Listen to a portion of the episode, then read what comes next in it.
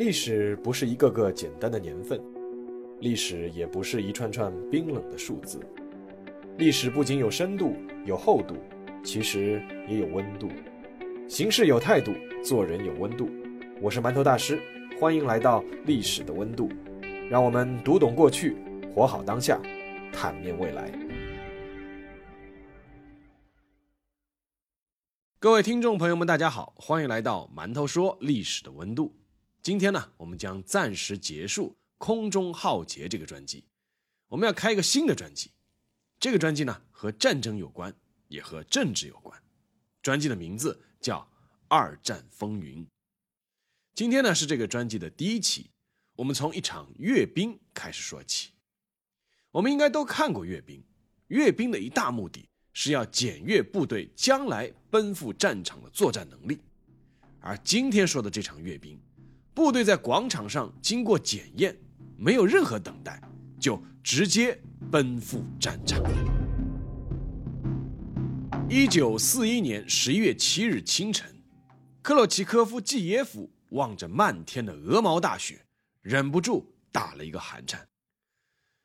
克洛奇科夫是苏联红军三幺六步兵师某连的政治指导员，他在四个月前刚刚被紧急征召入伍。事实上，整个三幺六步兵师也是刚刚才组建起来的。在十一月七日的早上，克洛奇科夫所在的步兵师被召集到了莫斯科红场一侧候命。整个集合过程非常的神秘，上级一直没有明确告诉他们究竟是要去干什么。一开始只是说莫斯科的市民想看一下保卫城市的子弟兵列队走一下，直到十一月六号晚上才传达明确的命令：明天要全体列队正步走过红场，接受斯大林同志的检阅。列队正步走过红场，接受斯大林同志的检阅吗？这不就是阅兵吗？在寒风凛冽的1941年11月，即便是克罗奇科夫也都知道，此时此刻在红场举行一场阅兵是多么危险的举动。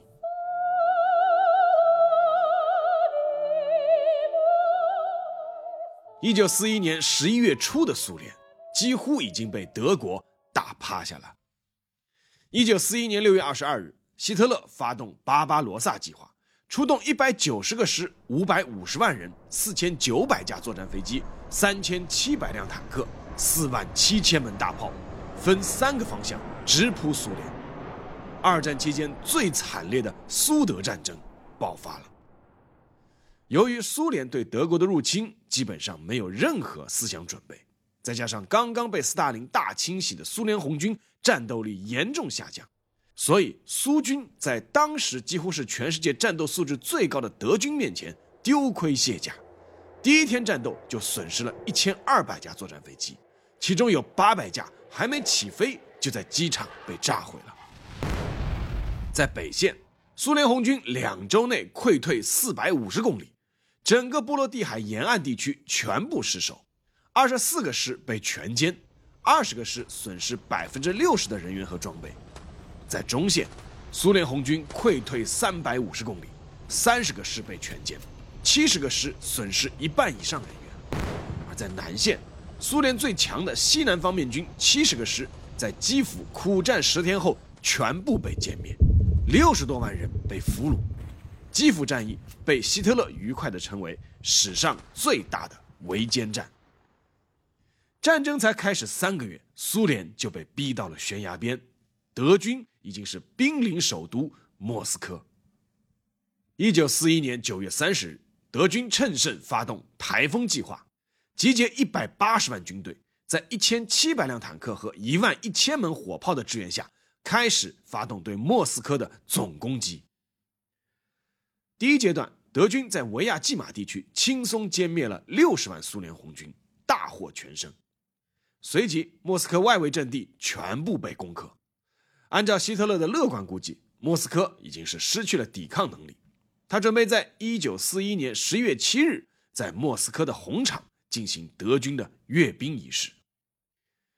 十月七日是苏联光荣的传统节日——十月革命节，是纪念当初十月革命推翻资产阶级的节日，就像一定要让法国人在一战那节火车厢里签署投降协议一样。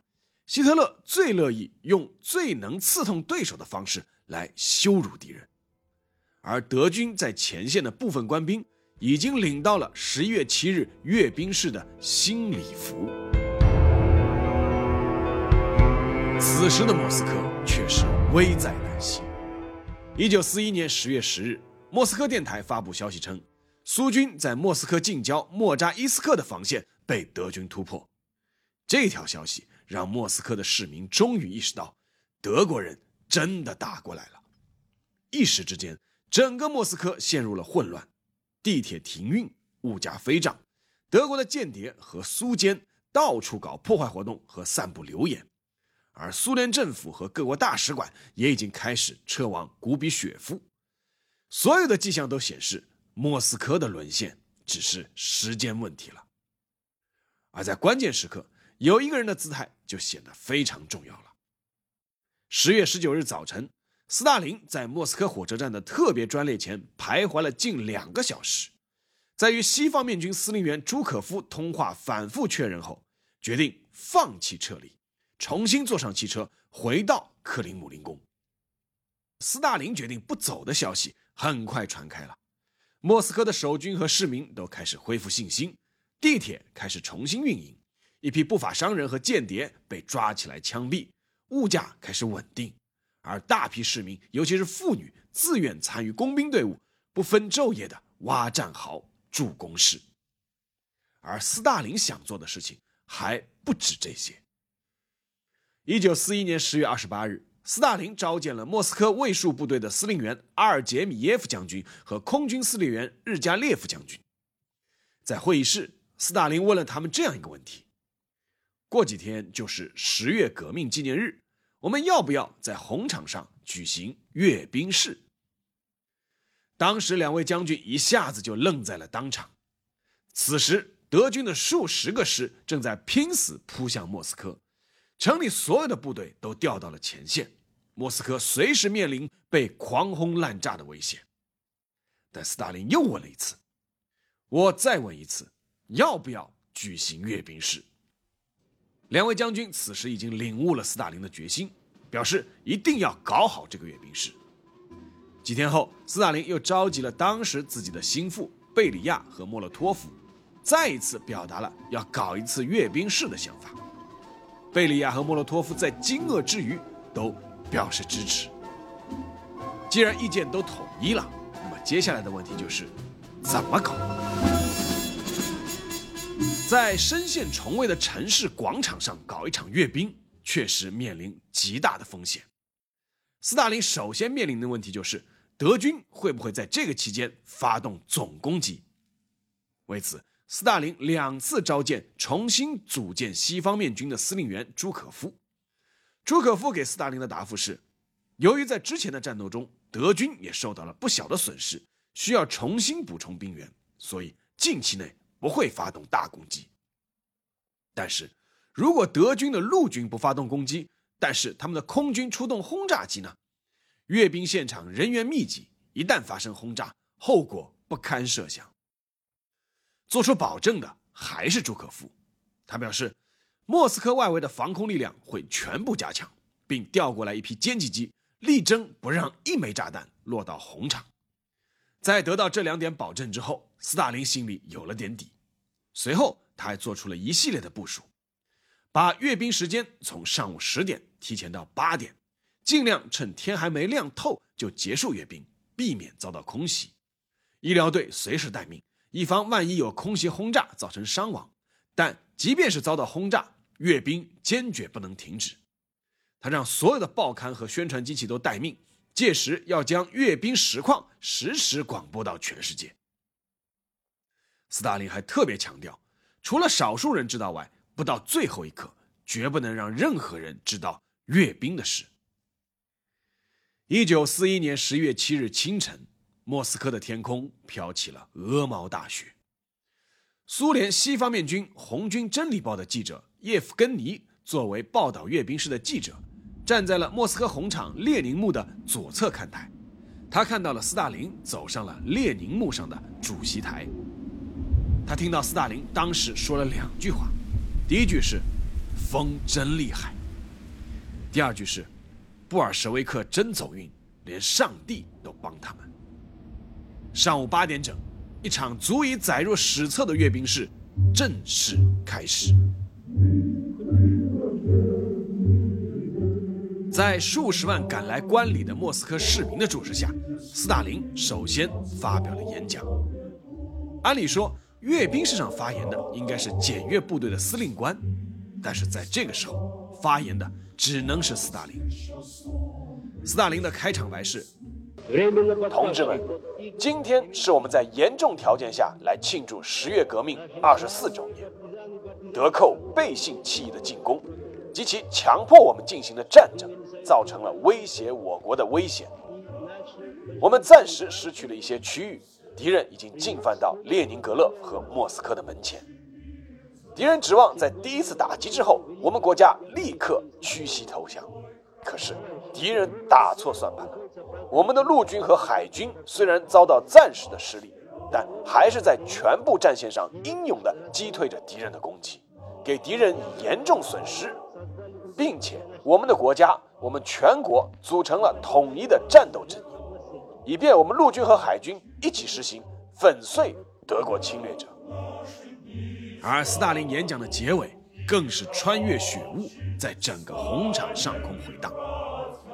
他说：“让我们的伟大祖先亚历山大·涅夫斯基、季米特里·顿斯科伊、库兹马·米宁、季米特里·波扎尔斯基。”亚历山大·苏沃洛夫、米哈伊尔·库图佐夫这些人的英姿，在这次战争中鼓舞着你们吧，让伟大的列宁的胜利旗帜指引着你们吧，为完全粉碎德国侵略者而战，消灭德国侵略者。我们光荣的祖国万岁！我们祖国的自由和独立万岁！在列宁旗帜下向胜利前进。斯大林的讲话一结束。红场上就响起了当时的苏联国歌《国际歌》。此时的红场上，数十万冒着严寒赶来的莫斯科市民和受检阅的部队都高声呼喊：“乌拉，苏联万岁！”很多人此时已经是泪流满面。阅兵式随后开始，首先通过检阅台的是炮兵学院、列宁格勒军事学院的学员。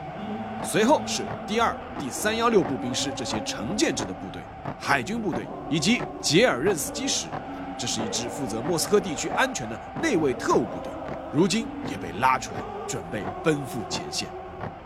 很多官兵都是刚刚从前线回来，根本没有经过阅兵的排练，队伍并不整齐，脚步也不统一，但是他们却目光坚定，斗志旺盛。他们手里握的枪都是装满实弹的，每个人还都背着行囊，因为离开红场后，他们不会回到营房，而是直接奔赴前线，与入侵的德军做最后的殊死搏斗。阅兵队列中一个特殊的方阵引发了观礼人群的一阵骚动，那是民兵方阵。这个方阵与其他部队的方阵不同，服装五颜六色，步伐零散。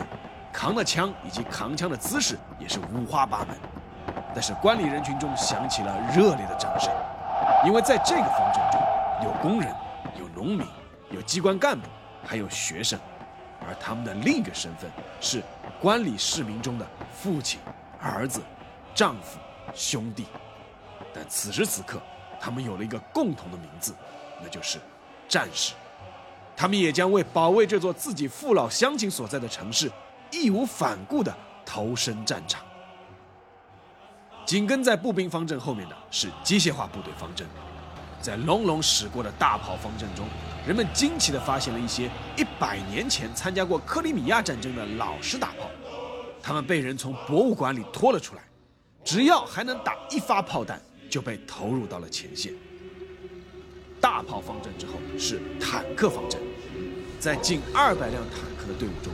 出现了大批最新式的 T 三四坦克的身影，他们在通过主席台后，甚至没有按照常规路线走完全程，而是抄近路就驶向了莫斯科郊外，与德军古德里安统帅的德军四号坦克集群展开血战。苏军更为先进的 T 三四坦克此后将成为德军坦克手们的噩梦。而此时的德军并不知道发生了什么事。希特勒还是从广播中听到苏联阅兵消息的。一开始，希特勒还以为自己听到的是某个德国节日庆典的现场直播，直到广播中传来乌拉的欢呼，他才意识到，俄国人居然在德军的眼皮子底下搞了一个阅兵式。暴怒的希特勒立即冲向电话，让手下接通位于莫斯科前线的德军中央集团军司令部司令费尔多·冯·伯克的电话。希特勒在电话里对伯克破口大骂，随后。他又亲自打电话给德国空军第二航空队司令，要求立刻出动轰炸机，在一小时内将莫斯科红场炸得片甲不留。由于当时大雪纷飞，再加上狂风，并不适合空军飞行，但德军的轰炸机编队还是在希特勒的催促下强行升空飞往莫斯科。但当德军飞机接近莫斯科上空的时候，遭到了朱可夫布置的高炮部队的猛烈炮火接击，而附近机场苏军的米格一战斗机也纷纷升空迎击。在激烈的空战中，为了确保红场阅兵的安全，甚至有米格一的飞行员不惜驾机撞向飞机。最终，德军的轰炸编队在损失了二十五架轰炸机后悻悻而归，没有一颗炸弹能够扔到红场。而此时，红场的阅兵也接近了尾声。在漫天的大雪中，有两万八千四百六十七名红军官兵接受了检阅，随即毅然决然地由红场奔赴了战场，与德军展开最后的决战。而这场阅兵也通过广播直播传向了整个世界，全世界的所有人都明确无误地领会了苏联人努力传递的一个信息，那就是。我们决定抵抗到底，绝不投降。一九四一年十一月十六日，莫斯科保卫战进入了最后的白热化阶段。在莫斯科郊外的一个火车站，苏军三幺六步兵师的一个连队苦战四个小时，已经打到最后只剩下了二十八个人，而他们的任务是要阻击对面扑来的五十余辆德军坦克。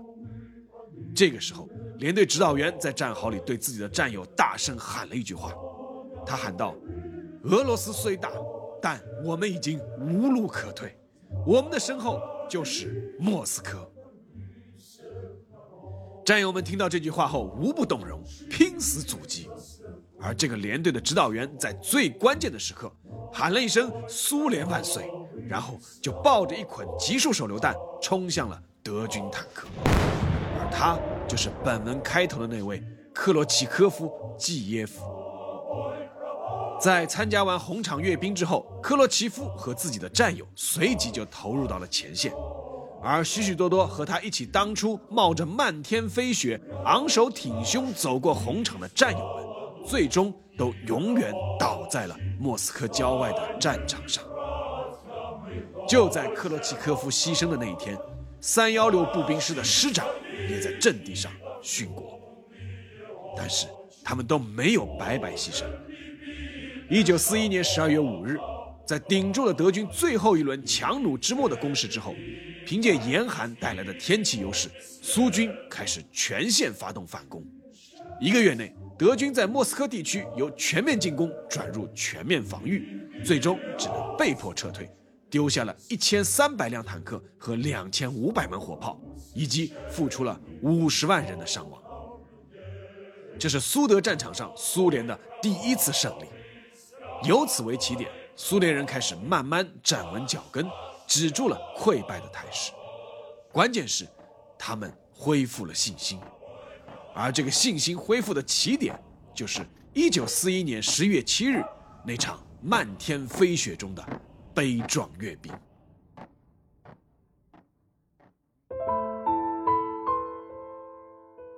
好了，下面进入馒头说时间。其实小时候在课堂上就听我的语文老师说过这个故事。我到现在还记得老师的那些话。他说：“那些坦克啊，从工厂里开出来就直接开上前线了，而那些人呢，离开红场后就直接去城外打仗了，大部分都牺牲了。”当时年纪还小，听着只是觉得很新奇，长大后再回味是震撼。虽然他们抵御的是德军，保卫的是莫斯科。和我们中国人并没有什么关系，但我相信大多数人在读的同时会产生一种强烈的共鸣。我想，这当然和我们的国家和民族也经历过这样类似的生死一刻有很大的关系。但除此之外，应该还有我们作为人类的天性。当自己的家园即将被侵略者占领的时候，每一个人都会迸发出最大的热血和能量，那是一种决战到底的态度，是一种。视死如归的精神。所以，在这场漫天飞雪的红场阅兵中，真正的英雄并不是站在主席台上的斯大林。事实上，他也应该为苏联在战争初期的巨大失败担负相当的责任。真正的英雄是在台下列队走过的那一个个普通的苏联士兵，他们中的绝大多数人都不会在历史上留下一星半点的文字，但是他们。在慨然奔赴战场的那一刻，都已经是自己父母、妻子、儿女眼中的英雄，也是这个国家应该永远铭记的英雄。而我相信，每当国家和民族陷入生死存亡的紧要关头时，这样的英雄们总会出现。好了，这期节目就说到这里，让我们下期再见。